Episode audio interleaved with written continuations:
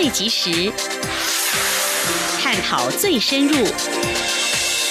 两岸 ING 为您掌握两岸大小事。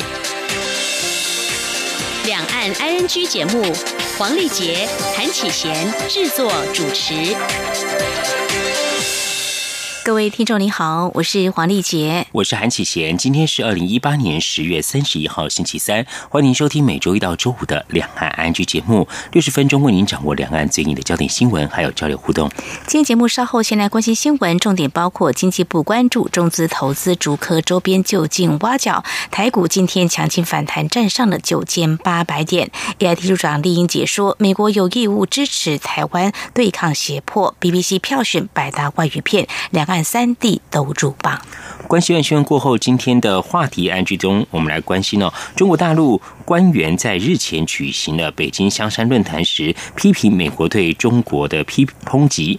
并谈到台湾与南海议题有哪些关注焦点。另外，日本首相安倍晋三上周访问中国大陆，双方触及与达成哪些议题和协议呢？我们将访问中央社驻北京记者邱国强观察报道。而在关注这些焦点议题之后呢，在今天节目要跟你谈的是，在台湾有一对。六十多岁的夫妇，他们日前登山践行迷路失联十多天，但是他们如何获救呢？另外呢，登山因为身体不适或发生意外求援，为什么有些人必须要付救援的费用？还有，最近台湾有一所国中师生成功登上玉山，而中国大陆则是有一群北大校友顺利挑战珠穆朗玛峰，他们是怎么样攀登高峰的？在今天节目当中，稍后也会告诉你。好，接下来我们先来关心今天的重点新闻。轻松掌握的新闻，I N G。中国企业持续挖角台湾高科技人才、关键技术。有民进党立委今天三十号在立法院指出，中资大规模在新竹科学园区周边投资批发零售业，恐成挖角高科技人才、技术的据点。经济部长沈荣金回应，这些都是以开放的投资项目，不过事关台湾关键产业利益，经济部会注意检讨，并且不定期查验，据这些新在新竹周边投资的中资。请听记者谢佳欣的报道。立法院经济委员会三十一号邀经济部长沈荣金、法务部做专案报告并备询。民进党立委赖瑞龙指出，中国企业积极挖角台湾产业人才、关键技术，尽管已有多桩司法判决出炉，但政府应有积极作为，避免伤害发生。他并提到，新竹科学园区周遭有许多中资投资批发零售业，投资规模上兆元，恐就地利之便成为中国挖角。据点，且竹北台园科技园区也可能成为中资窃密的大本营。经济部长沈荣金答询表示，中资在园区周边的投资都是以开放的投资项目，不过为避免产业关键利益流失，经济部会做检讨。他说：“这是迄阵我咧检讨讲，这个较不涉及关键技术啦，有啊，即马说变红，利用这个变成一个通路。”哦，当然了，出这几百，这这关来注意。沈荣金表示，经济部拟修法，将中资违法在台从事相关活动的罚金最高提高至新台币两千五百万元。另外，经济部投审会都有定期或不定期抽查，目前已清查台园科技园区一百四十九家中资。至于未登录的中资，则会由商业司来做盘点。在预防方面，经济部制裁局也会到北中南部向企业做宣导，守住技术人才，避免外流。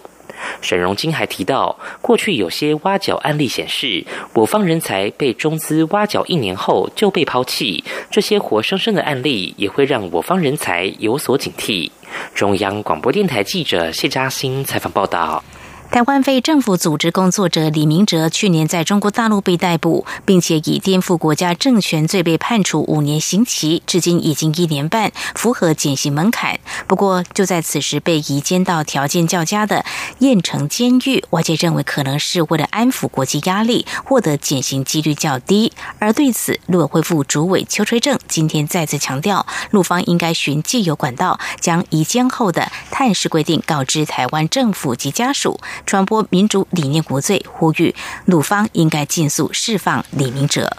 今天三十一号是荣民节，蔡英文总统今天透过脸书 Facebook 分享国军退出役官兵辅导委员会推出的微电影。蔡总统感谢许多荣民退伍后以社会服务为志愿，在社会各角落继续贡献专业。退辅会的微电影内容包括国防部前发人罗少和退伍后投入关怀弱势家庭的职工服务故事。此外，这部影片也分享多位退伍军人卸下军装后换上职工背心投入各种社会工作的真实故事。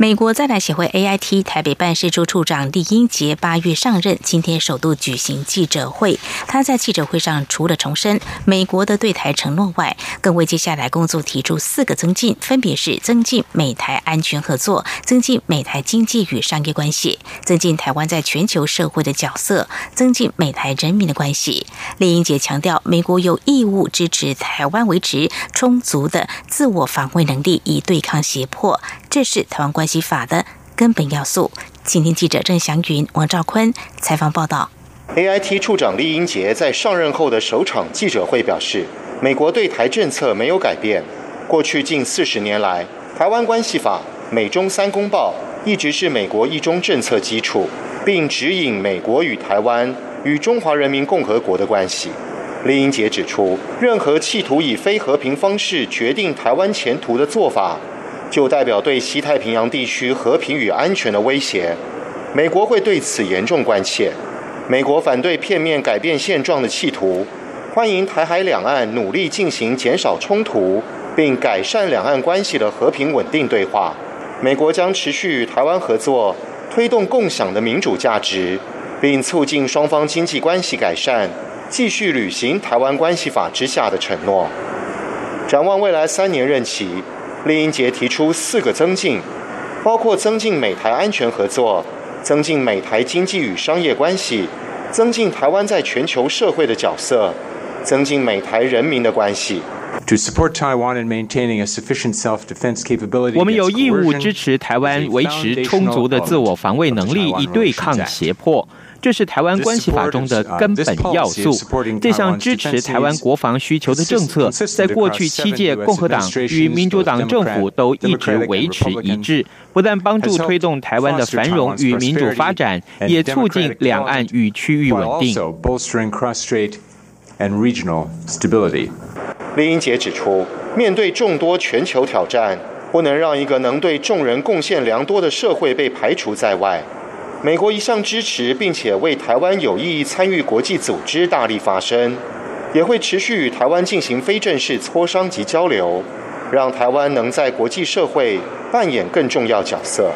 林英杰强调，台湾是民主的模范、可靠的伙伴，也是慷慨的捐助者。台湾在世界舞台上更广泛的参与，能使国际社会在更多领域受益。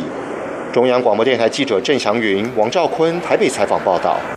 针对美国国防部亚太首席驻副助理部长海大卫以各种可能性来回答台美联合军演提问，对此，立法院外交及国防委员会立委邱志伟认为，除了代表美方对台持续释出善意外，更象征有准盟邦关系的意涵。而国民党立委马文君则以过去朝鲜半岛的发展为例，认为台美军演恐怕会升高台海冲突，呼吁政府必须小心应对美中台三边关系。以下记者肖兆平的报道。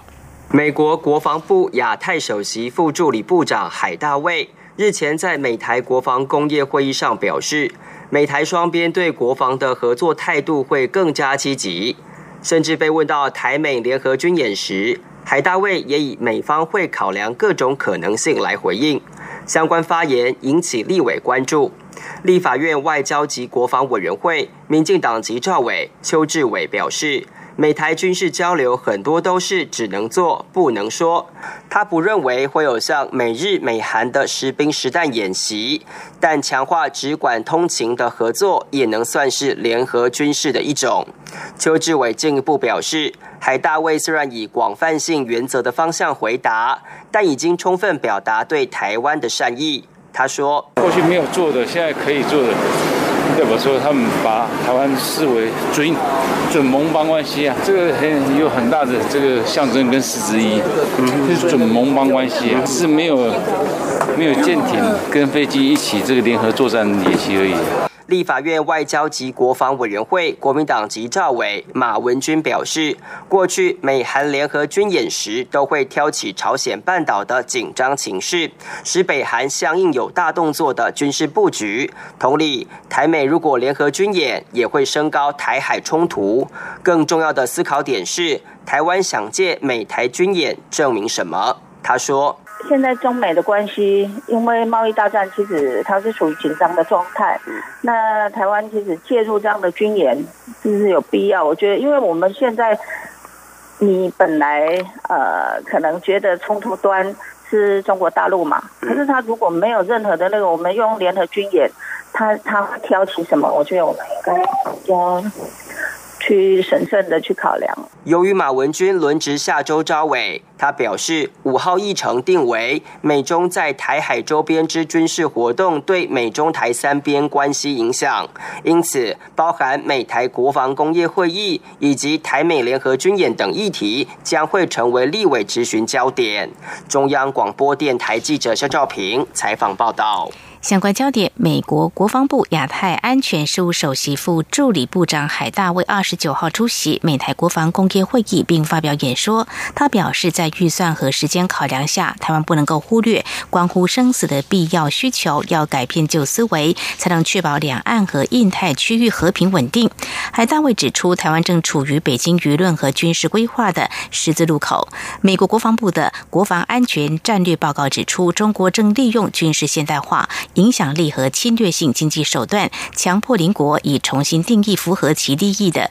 印太战略。他说：“台湾的安全不能够依赖北京的容忍，没有迹象显示北京打算放弃使用武力，不论是现在还是未来。中国正在寻求改变现状，侵蚀台湾的国际外交空间，并增加解放军在第一岛链内外的活动频率跟规模。这些行为只会使和平解决两岸议题变得更加困难。台湾必须利用不对称优势。”海大卫表示，美国国防部一直在协助台湾思考如何在分散环境当中提高联。合作战能力，而他也坦言，他所提出的变化是具破坏性的，迫使美台双方思考改变旧思维、旧采购、规划和培训模式，但冷静看待区域军事平衡，以及确保台湾有能力抵御胁迫和威吓侵略，这些改变必不可少。前。国务院代理亚太驻京董云上三十号在华府智库布鲁金斯研究所三十号举行的美中长期利益是否根本不相容的辩论中说，美中之间最有可能冲突的引爆点就是台湾。只要美中台三方持续展现耐心与充分沟通，台海当然可以避免成为引爆点，并表示从美中关系正常化以来，关于台湾的议题就是美中双边关系中最敏感的。但即使过去快要发生冲突，都能够管控好。多年来，历届美国政府也经历。一些艰困情况，那时都能展现相当充分的管控，他对此仍有信心。前总统奥巴马时代的白宫国安会亚洲事务资深主任麦艾文会中则指出，美洲能合作的空间正在微缩，但没迹象显示美国政总统川普政府要改变美国的一种政策。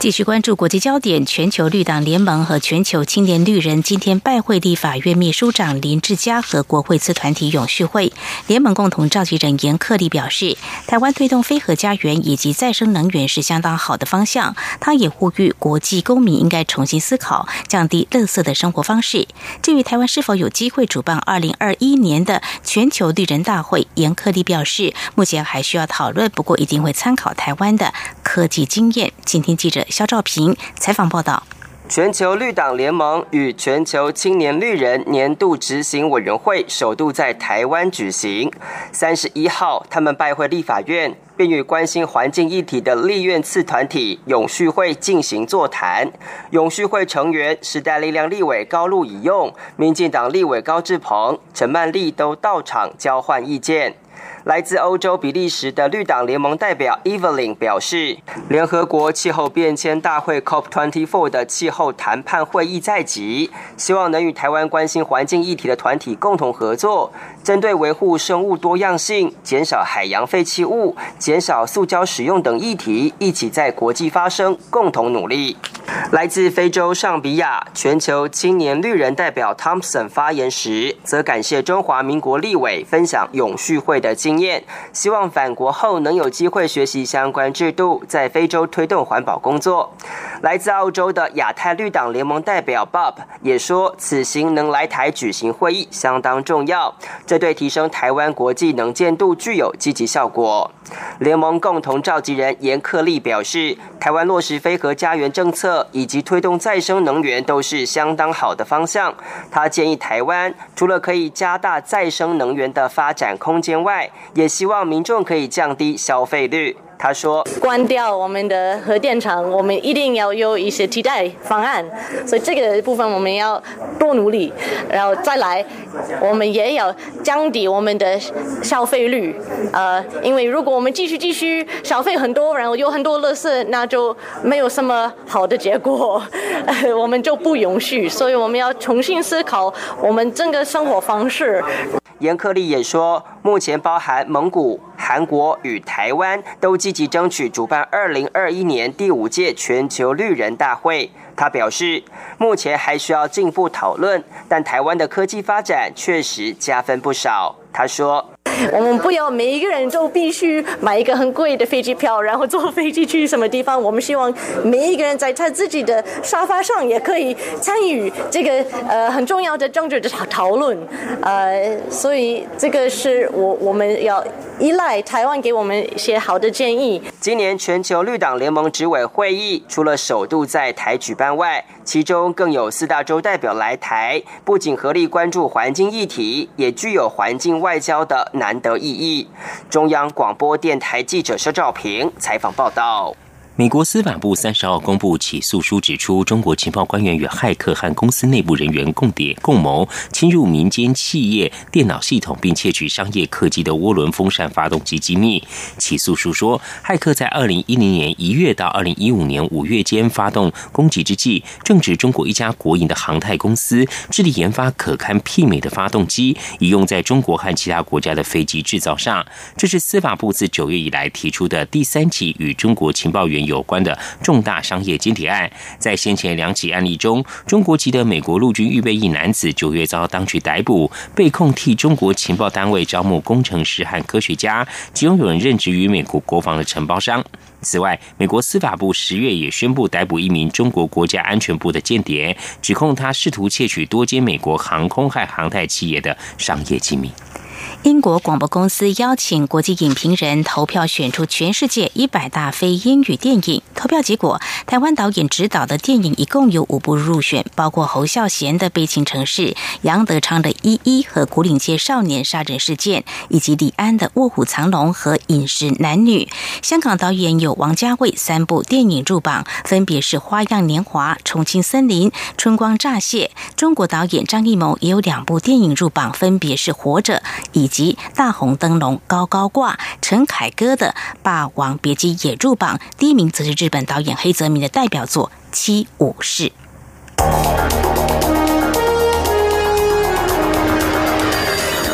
最敏锐的新闻嗅觉，延伸您的视野，让您听到最硬的两岸焦点。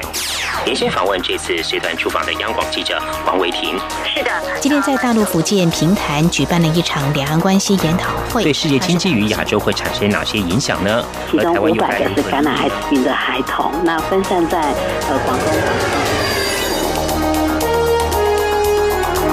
从正经情势分析。两岸交流观察到新闻现场直击，两岸 ING 有最多元的声音、多面向的观点以及最专业的剖析，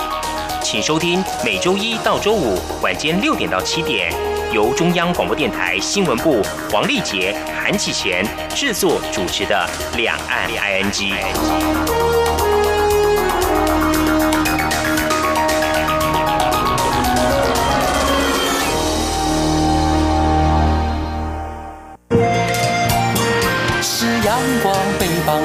了世界之窗是阳光翅膀，环绕着地球飞翔。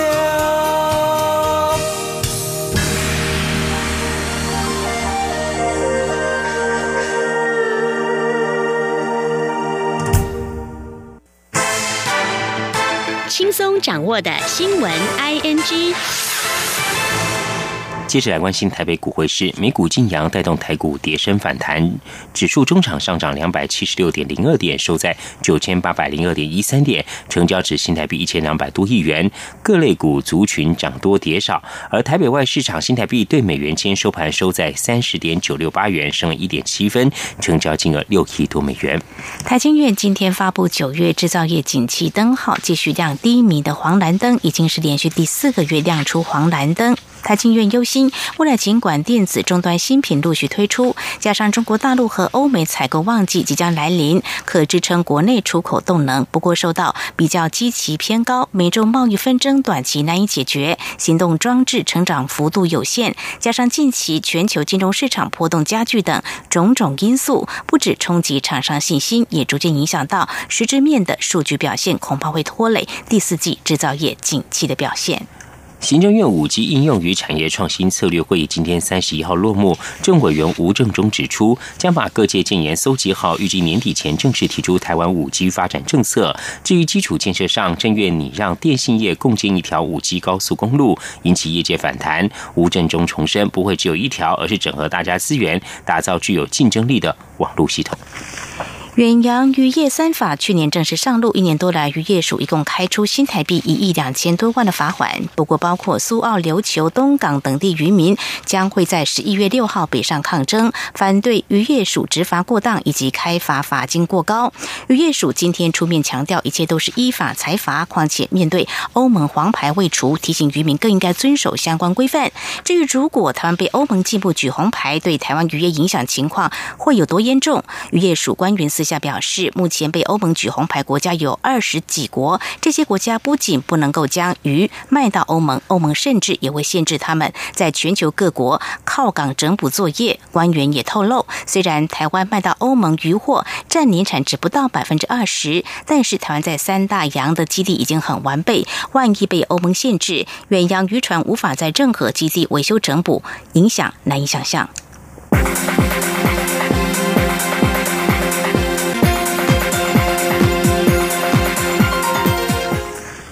行政院研议如何处理假消息现象。中委员唐凤今天三十号与媒体查询时表示，争议讯息是全球共同现象。透过网络上看到片段资料、讯息、文字，大家就会脑补，然后是片面补完的脑补现象。但当然都是错的，这对社会互信有影响。唐凤指出，政府机关可以学到正确包装，官方讯息也可以传递比假讯息快。他表示，政院的立场很简单，就是不要自己造谣，如果有片面讯息，就快速澄清。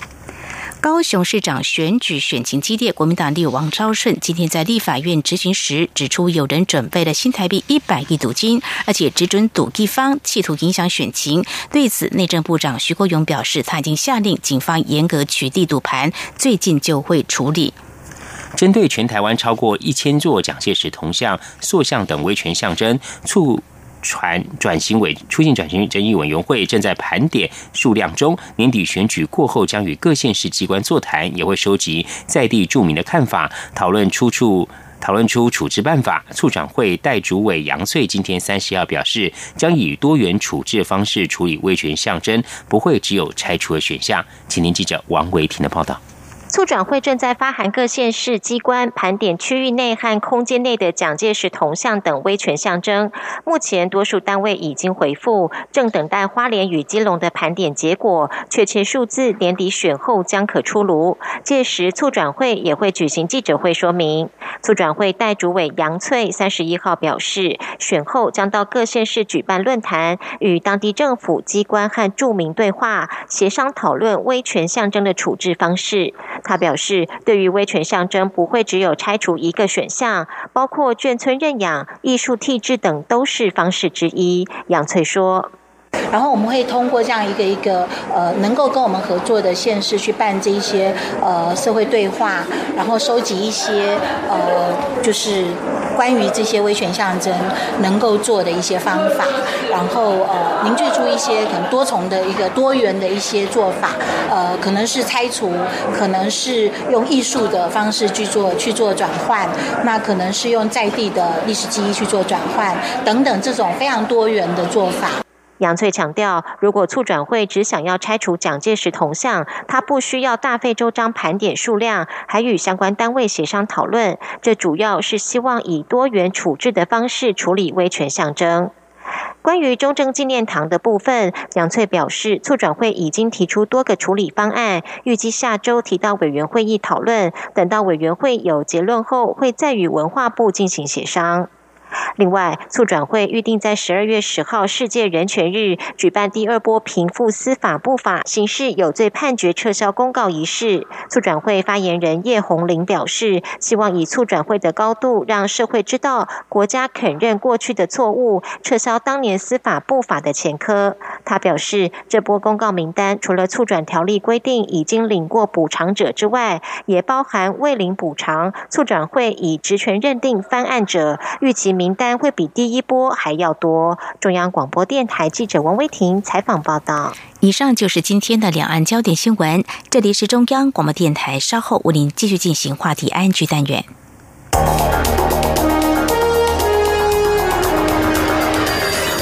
最敏锐的新闻嗅觉，延伸您的视野，让您听到最硬的两岸焦点。连线访问这次随团出访的央广记者王维婷。是的，今天在大陆福建平潭举办了一场两岸关系研讨会，对世界经济与亚洲会产生哪些影响呢？其中五百个是感染艾滋病的孩童，那分散在呃广东。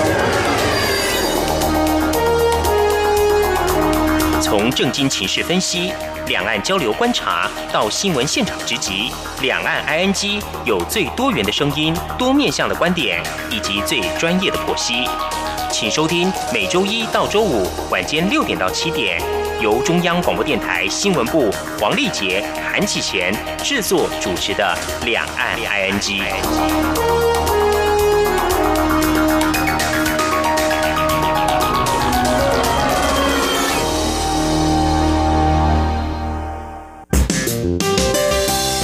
各位听众朋友，因为播音工程维修，十月二十五号起到十一月十四号，华语网周一到周五每天十七点到十九点，台北国际资讯站以及两岸 ING 节目原中波一五五七千赫频率将改以短波九七零零千赫频率向华中地区播音，造成不便，敬请见谅。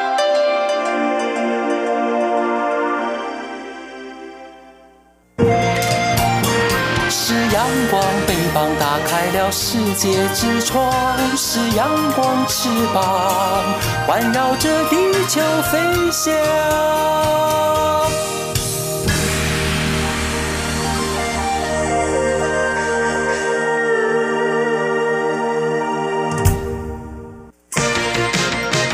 您最想关心的话题，ING。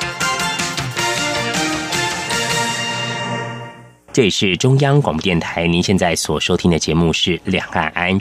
在上周举行的北京香山论坛中，与会的中国大官员指责美国副总统彭斯日前对中国的抨击，并谈到台湾与南海议题，其中有哪些关注焦点？另外，日本首相安倍晋三上周访问中国大陆，双方触及哪些议题，还有达成了哪些协议？相关的焦点议题，我们在今天访问中央社驻北京记者邱国强带来第一手的观察报道，非常欢迎国。强，你好，主持人好，各位听众大家好，您好，国强，我们现在关心这个北京香山论坛。北京香山论坛原名是香山论坛，今天起改名称，二十五号到二十六号在北京举行哦。共有七四个国家和国际组织五百多名代表出席。这次邀请来自台港澳的三十八名专家学者，也是这个论坛呢首度邀请台港澳代表出席。这次呢，中国全国人大常委会委员长栗战书，还有中国国防部长魏凤和接连有提到台湾议题，他们有哪些说法？其中哪些需要关注的部分呢？这个论坛它是在二十五号开始的哈，二十四号的晚上，他们先举行了一个欢迎晚宴，嗯，然后出席的是栗战书，是中共党内排名第三的政治局常委，嗯，因此可以看得出，就是中国方面对这一场香山论坛哈，他基本上是蛮重视的，然后他其实就是希望借由这个有国际的军方人士出席的场合来表达他的立场，所以他在。这个论坛上面，栗战书哈，他对台湾的这个讲法，其实就是第一个，他就是重谈了世界上只有一个中国，台湾是中国不可分割的一部分这种旧调。然后他又说，这个中国大陆要继续坚持和平统一、一国两制方针，然后最大努力争取和平统一的前景。然后又有说什么有什么坚定意志挫败任何形式的台独分裂图谋。啊，其实他这个是秉持以往中国方面的一贯的论调。那到二十五号开幕那天，是中国的国防部长魏凤和。嗯，魏凤和讲话的时候讲的就更露骨了。他说，中国仍然是世界上哈唯一没有实现统一的大国。然后呢，台湾问题是事关中国的所谓主权和领土完整，也涉及中国的核心利益。嗯啊。这个是对台湾问题的这个表态的部分，然后他们从台湾问题上面就不约而同的就暗指美国啊，在这个台湾议题上面违反了中国利益。像那个栗战书，他就说，有的国家在台湾问题上，这个与台湾开启一系列合作，这助长了所谓台独势力的嚣张气焰，嗯，啊，损害台海和平稳定。然后魏凤和也说。在台湾议题上反复挑战中国的底线是极其危险的啊！如果有人试图把台湾从中国分裂出去，中国军队一定会不惜一切代价采取行动。那大家可以看得出来，就是说这两个人一方面就是在重申他对台湾问题的立场，那一方面呢又暗批。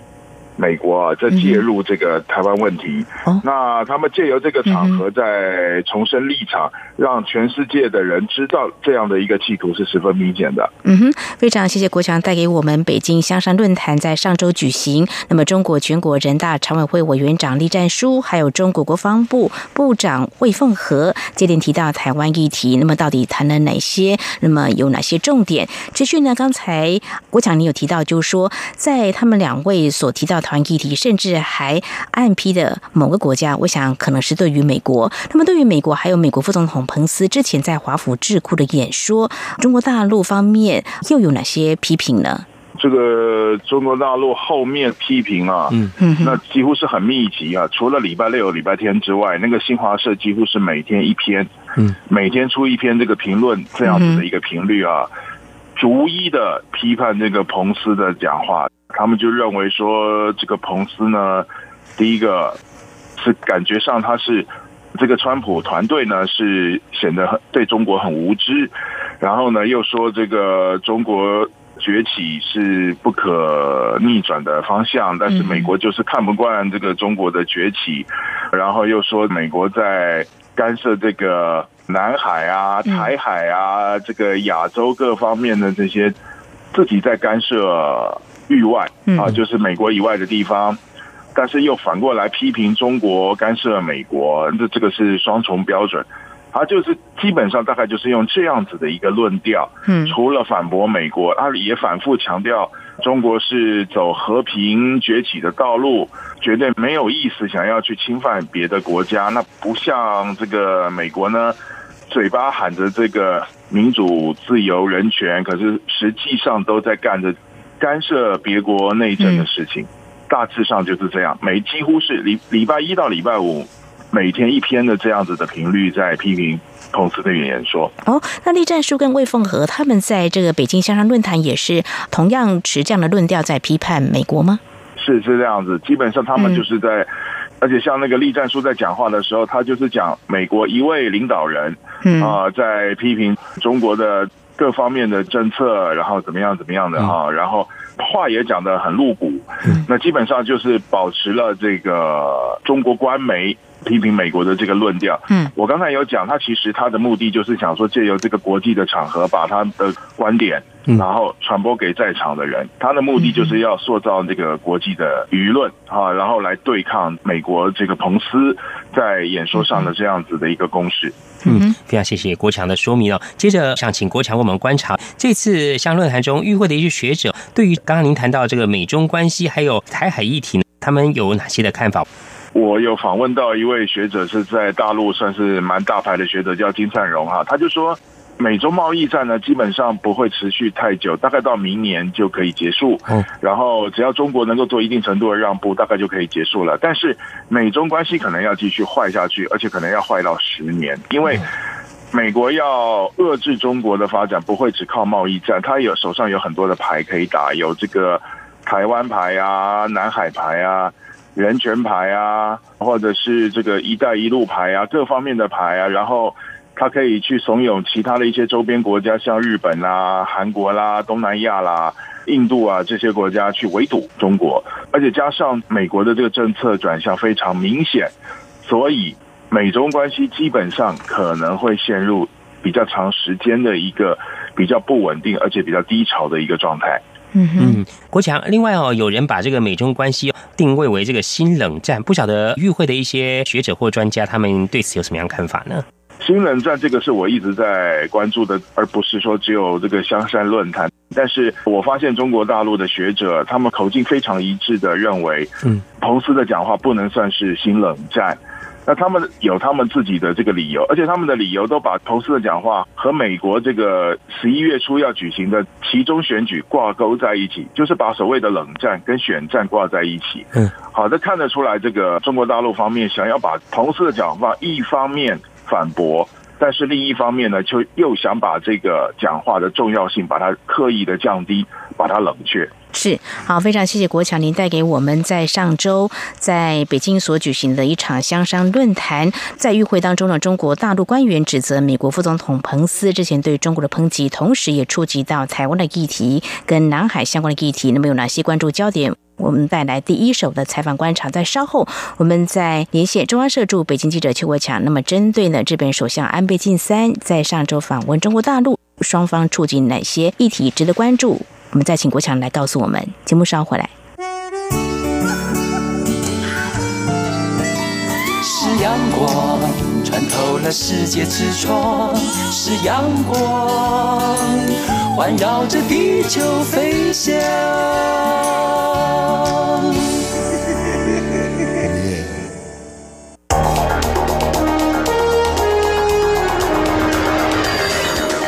锐的新闻嗅觉延伸您的视野，让您听到最硬的两岸焦点。连线访问这次随团出访的央广记者王维婷。是的，今天在大陆福建平潭举办了一场两岸关系研讨会，对世界经济与亚洲会产生哪些影响呢？其中五百个是感染艾滋病的孩童，那分散在呃广东。从正经情势分析、两岸交流观察到新闻现场直击，两岸 ING 有最多元的声音、多面向的观点以及最专业的剖析。请收听每周一到周五晚间六点到七点，由中央广播电台新闻部黄丽杰、韩启贤制作主持的《两岸 ING》。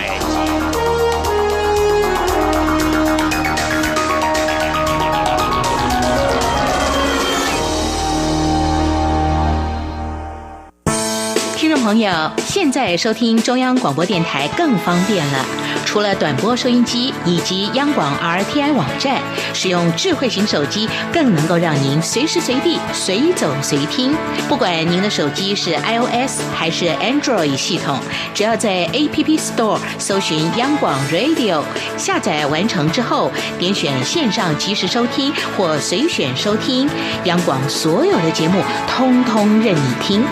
还有，除了了央广 Radio，你还可以下载央广 News APP 应用程式，一手掌握最热的新闻大事，全新收听体验，你还在等什么啊？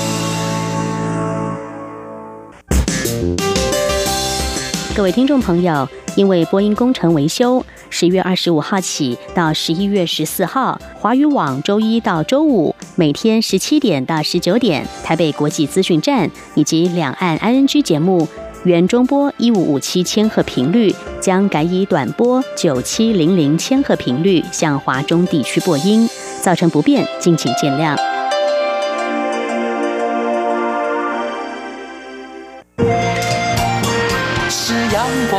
膀打开了世界之窗；是阳光，翅膀环绕着地球飞翔。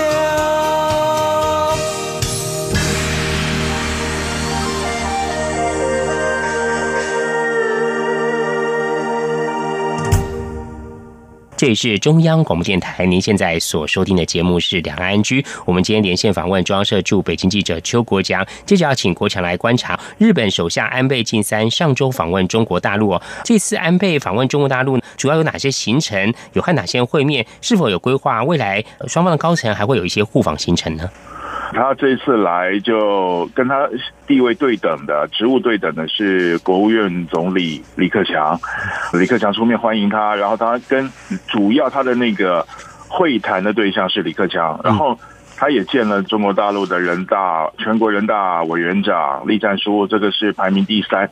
李克强是排名第二。然后排名第一的当然是习近平，他们也见面了。然后晚上，安倍夫妇是跟习近平夫妇共进晚宴。嗯，除了这个之外，他一到北京就参加了一个五百多个人参加的纪念中日和平友好条约四十周年的一个招待会。然后还有一个就是中日第三方市场的一个座谈会。然后还有一个行程是他去参访北京大学。然后和那个北京大学的学生进行一个小规模的座谈会，啊，他在中国大陆的行程是这个样子。那么他们其实会谈的主题其实还涉及蛮广的，主要是在这个经贸合作啦，还有这个教育文化交流方面。嗯，然后安倍呢曾经提了几个。日中关系的这个新的三原则，那这个三个原则呢，现在是说中国大陆方面，他是对这三个原则表示欢迎，但是并没有说有没有要不要接受这样子的这个三个原则。呃，为什么呢？因为这三个原则，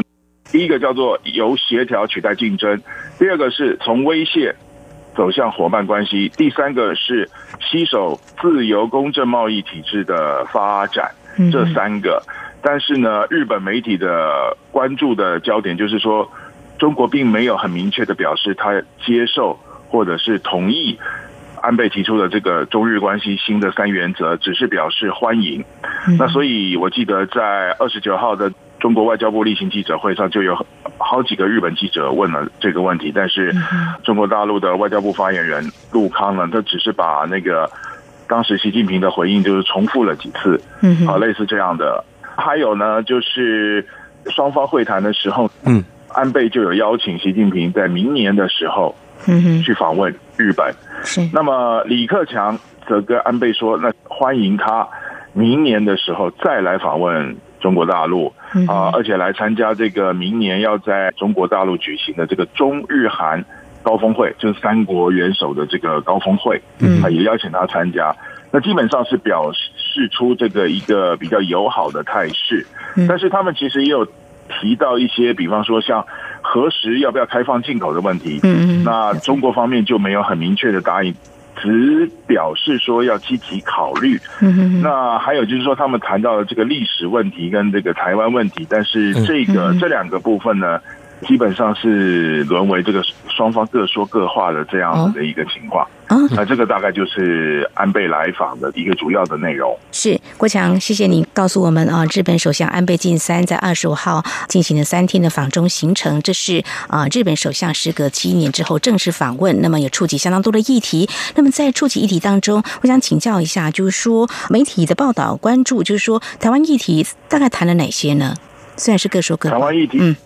台湾议题在这个双方的媒体上面呈现的很少哦，好呈现的很少，而且只有日本媒体有报道。嗯呃，那从这方面来看的话，就可以显现出来，就是说双方在这两个问题上面，其实就是各说各话。那这个李克强就是讲说，希望这两个问题不要伤害到中日之间的关系。那其实中方的潜台词就是说，日本在这方面要尊重中国的立场。那日本在这方面显然安倍的回应并没有照着中国的这个期望来做回应，那所以才会就是说这两个问题的这个报道出现的很少。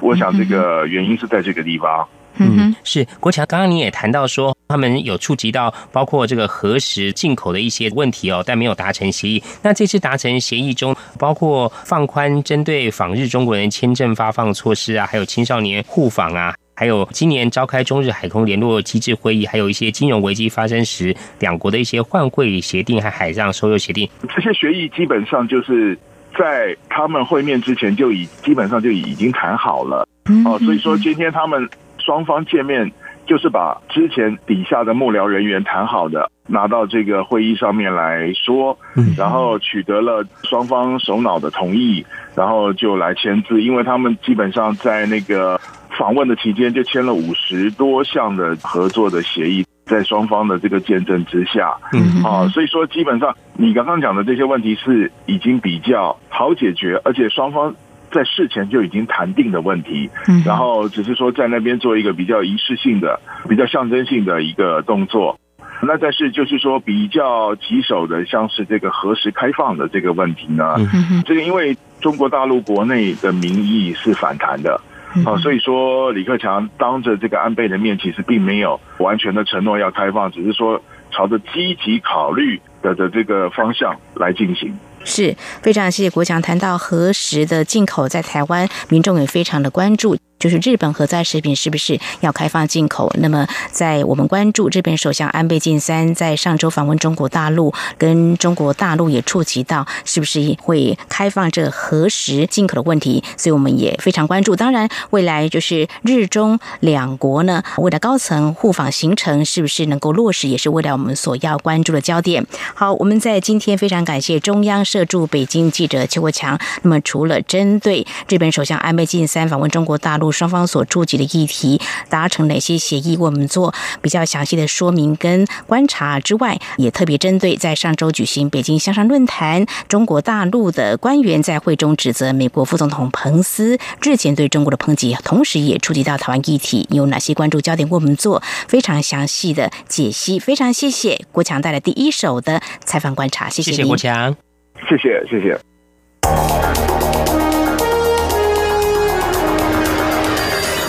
最敏锐的新闻嗅觉，延伸您的视野，让您听到最硬的两岸焦点。连线访问这次随团出访的央广记者王维婷。是的，今天在大陆福建平潭举办了一场两岸关系研讨会，对世界经济与亚洲会产生哪些影响呢？其中五百个是感染艾滋病的孩童，那分散在呃广东。从正经情势分析。两岸交流观察到新闻现场直击，两岸 ING 有最多元的声音、多面向的观点以及最专业的剖析，请收听每周一到周五晚间六点到七点，由中央广播电台新闻部黄丽杰、韩启贤制作主持的《两岸 ING》。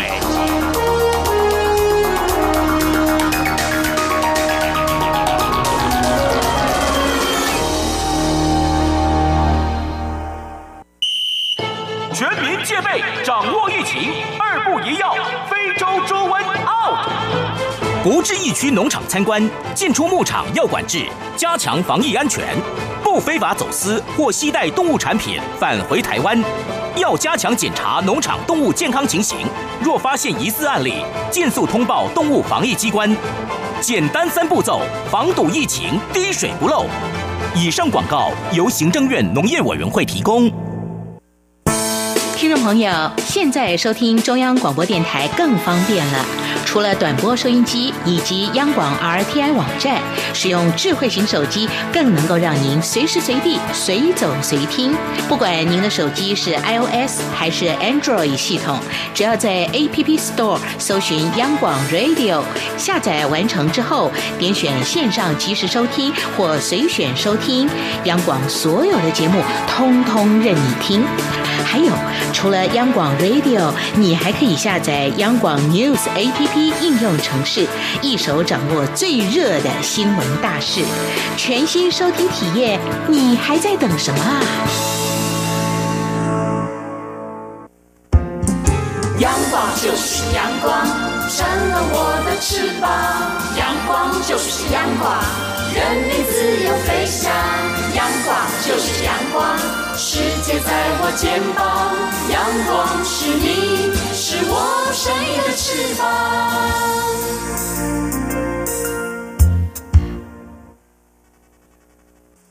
挺新鲜的，最火的万象 ING。这里是中央广播电台，听众朋友继续收听的节目是《李安安居》。虽然最近天气有点冷，不过有些人还觉得秋高气爽。嗯，像践行啦、登山，相信有些朋友还是蛮喜爱的。来看看这几则的新闻哦。在八月份的时候，应该是夏天哦，在新竹有一对夫妇，他们两个呢去践行，走这个步道呢，可能路标并不是那么清楚。走着走着呢，两个人竟然迷路了。迷路的时候遇到岔路口，两个人意见分歧。其呃，先生呢坚持往上走，想不到就越走越远，偏离原本的步道，嗯，呃，所以呢就跟家人失联了。当然，家人在当天就赶快来报警啊，但是一直都没有消息哦。那么，直到几天过后呢，嗯，附近养殖场的工人在距离五座山头远的溪谷发现这对夫妇啊，那个时候呢，先生已经左腿骨折了，不过意识还好是很清楚，苦撑好多天，因为去报案，呃。就是经过十多天啊，相关的人员呢，赶快去啊营救他们哦。但是呢，这十多天来，他们怎么样活下来的呢？两个人又觉得真的是吃尽苦头。他们就在啊这个山上，有些香蕉啦、芋头啦啊、山苏来果腹，渴了呢就喝山泉水或者是雨水，碰到下雨就躲在树下。晚上的时候呢，就在坡边的空旷处，两个人就取暖入睡，真的是很辛苦，而且还非常担心有毒虫猛兽啊！哇，真的是不幸中的大幸哦。对，啊，这个在山里头，这个迷失是非常可怕，所以这个登山啊，路线一定要确认清楚。如果是不熟悉的道路的话，就宁可折回来，然后不要硬走，避免造成说啊，万一真的越走越远，或者是怎么样的话，真的是呃很麻烦的事情。哦，同样也在八月份的时候，也在台湾哦，一名六十。多岁的妇人啊，跟他的一位女性友人，他们两个就相约啊，在新北市的三峡云森瀑布山区来登山。不小心呢，这位陈姓妇人呢扭伤了脚。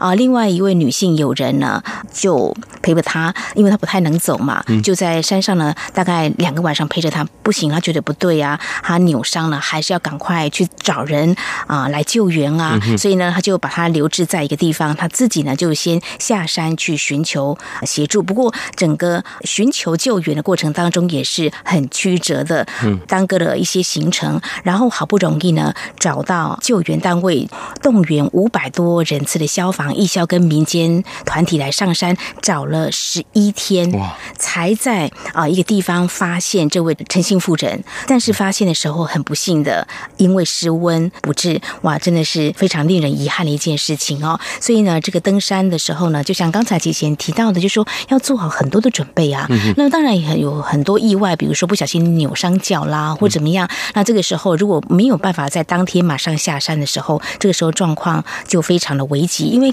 刚才我们提到这样子的一个新闻事件啊，就说这位在等待救援的陈姓妇人呢，他的手机也没电，所以没有办法很迅速的找到他到底人在哪个位置，没有办法定位。对对对对，好。那在新闻当中，在台湾我们也看到很多。比如说去登山呐，但是就会发生一些意外啊，像是有人呢啊在登山的时候就肚子痛，也希望人家来救援呢。不过呢，像这样子后续的发展就会让人感到纳闷，说为什么我来求援必须支付一些费用？其实听众朋友应该要有这样的观念，就是说，比如说天候不好，如果说人家提醒你不能够去登山的时候，就不能够进去登山，要。登山有些山是要有入山证的，你没有申请，到时候发生意外的时候，你来求援，很抱歉，在有一些县市，在台湾各县市定有所谓的相关的规定，就自治条例。如果你违反相关规定，到时候你球员的费用你要来支付的，并不是不必付任何费用，因为每次发生这种山难或意外的时候，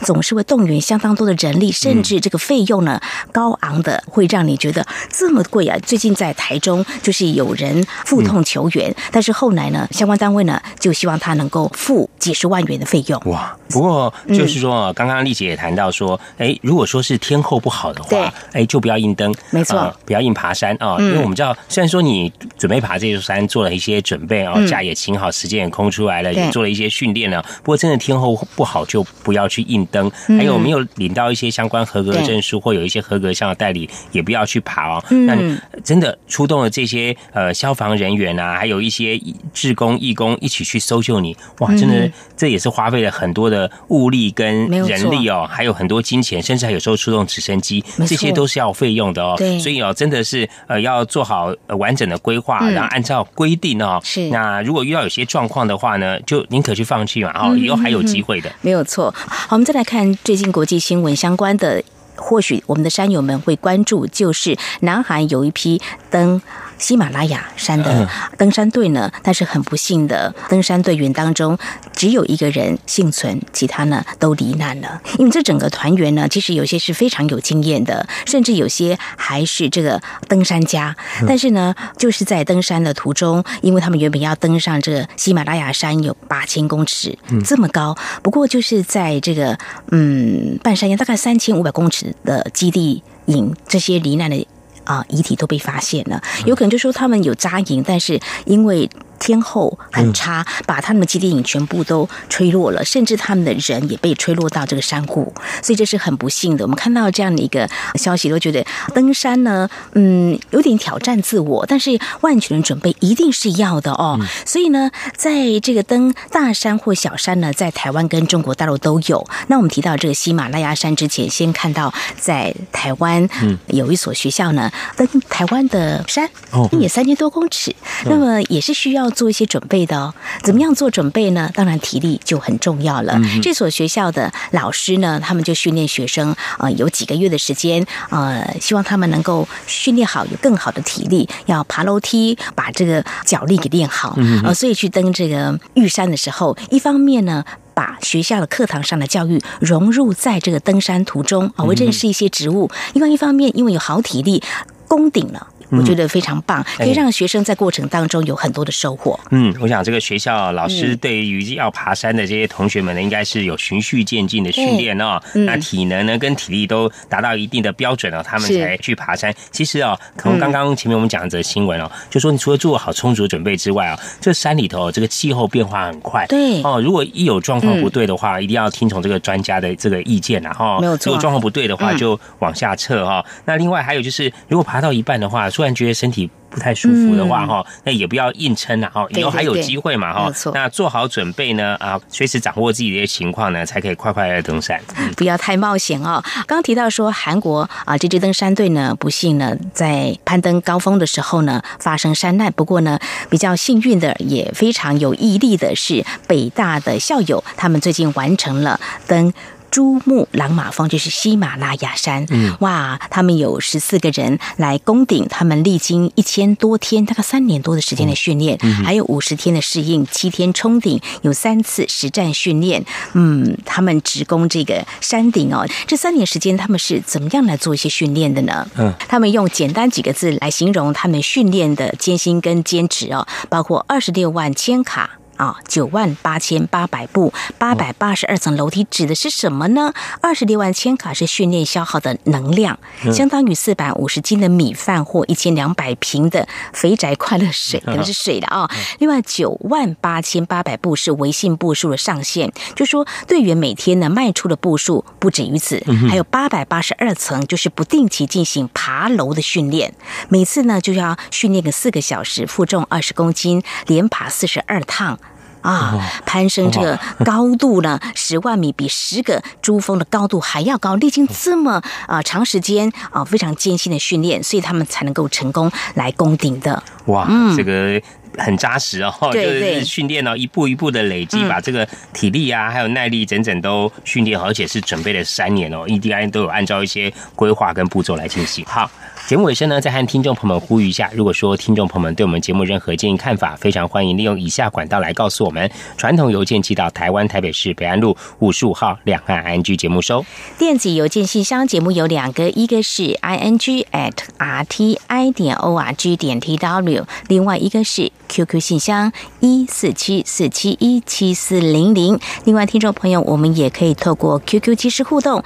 我们的 QQ 码。一四七四七一七四零零，同时也非常欢迎听众朋友加入两岸剧的脸书粉丝团，在脸书的搜寻栏位上打上我们节目名称“两岸剧”来搜寻，就可以连接到我们的页面了。好，那么这是今天节目，也非常感谢听众朋友您的收听，祝福您，我们下次同一时间空中再会，拜拜。